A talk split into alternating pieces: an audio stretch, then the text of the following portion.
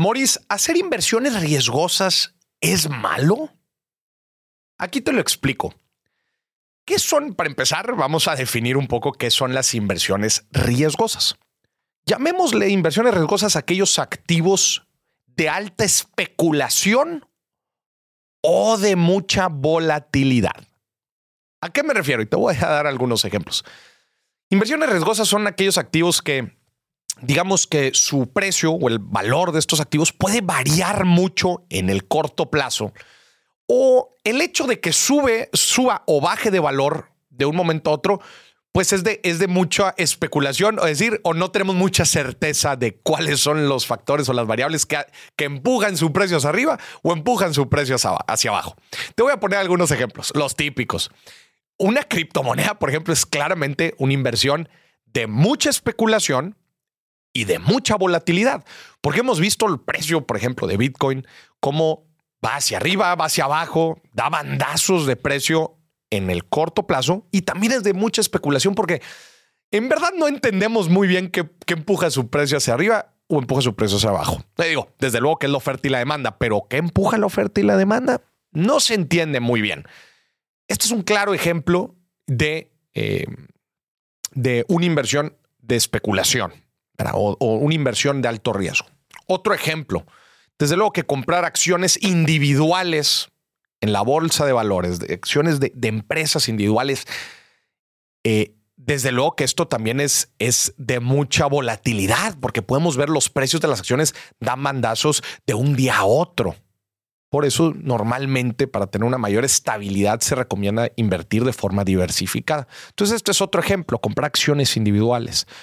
Otro ejemplo pueden ser algunas inversiones en, NFTs, por ejemplo, que en algún momento se pusieron de moda, o eh, el, famoso capital de riesgo, que es, este capital o dinero que se invierte en, empresas de eh, reciente creación o startups. Por ejemplo, pues se sabe, ¿no? Los ángeles inversionistas o los fondos de capital de riesgo saben que invierten en varias en varios emprendimientos porque algunos fallarán y otros tendrán éxito, pero desde luego que son inversiones de alta especulación y de alto y de alto riesgo.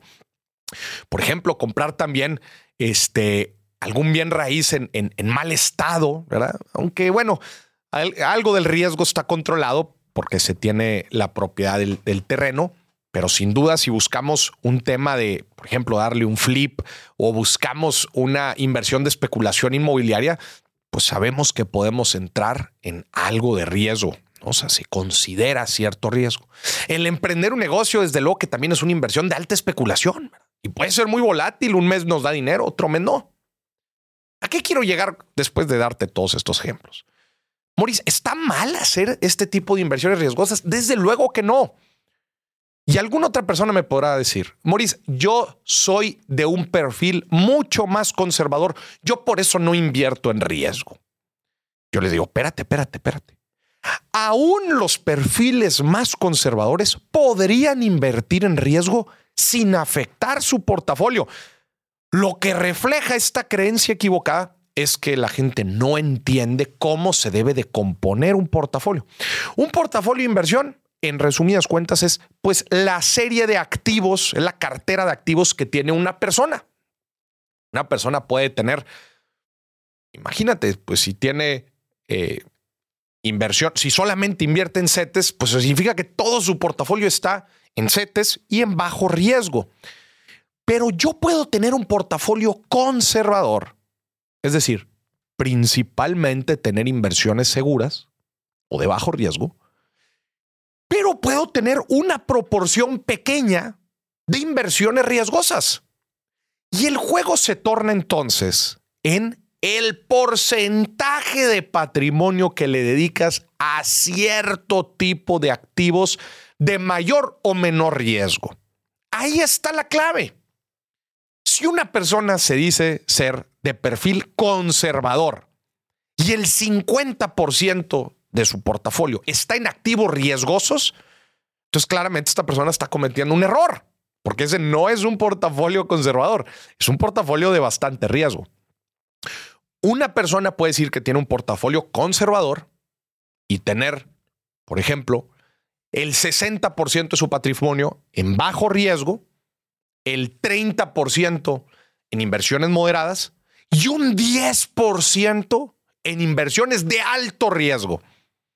Entonces aquí podríamos hablar de un portafolio un poco más moderado.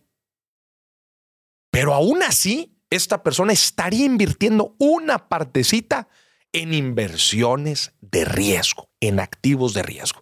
Entonces, otra vez, todo se resume al porcentaje de tu patrimonio que lo tienes asignado a cierto tipo de activos con su respectivo riesgo.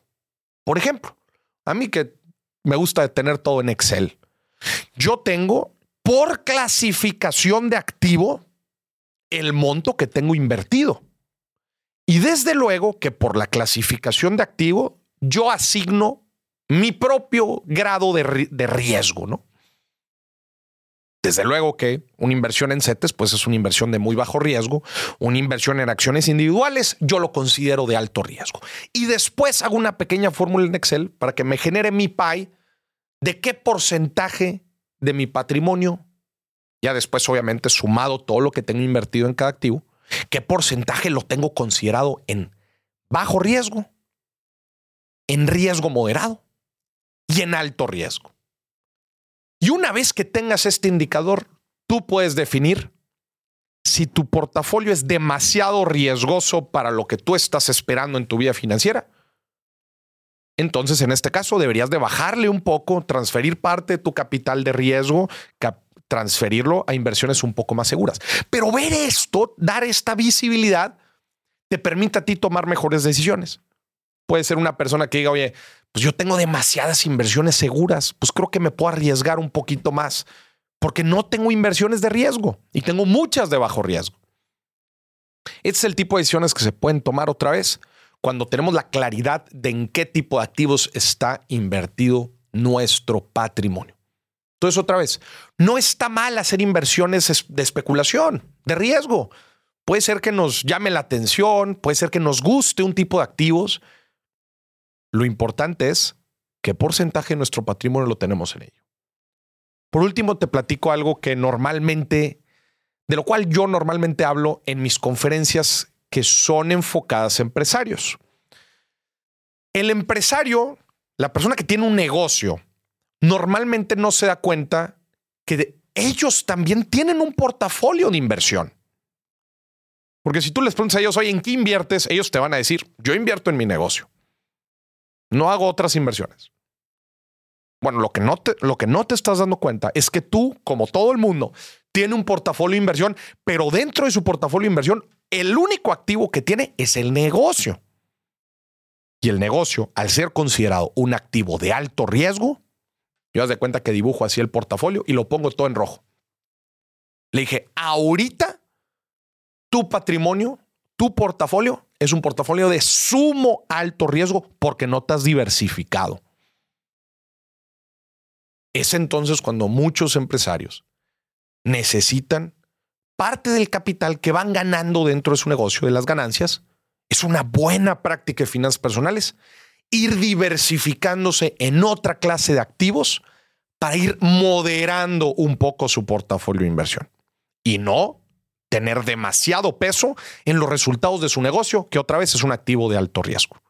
Luego llegan eventualidades, llegan emergencias, llegan accidentes, llegan eventos desafortunados en el negocio y se preguntan, no puedo creerlo, tantos años que le dediqué a este negocio para darme cuenta que era de sumo alto riesgo y desgraciadamente ya no me va como antes. Imagínate. He ahí la importancia de identificar el riesgo en cada activo y sobre todo el porcentaje del patrimonio o de nuestra cartera de inversión que tenemos asignado a ese riesgo en particular. Tú también haz el ejercicio de cómo se ve tu cartera de inversión.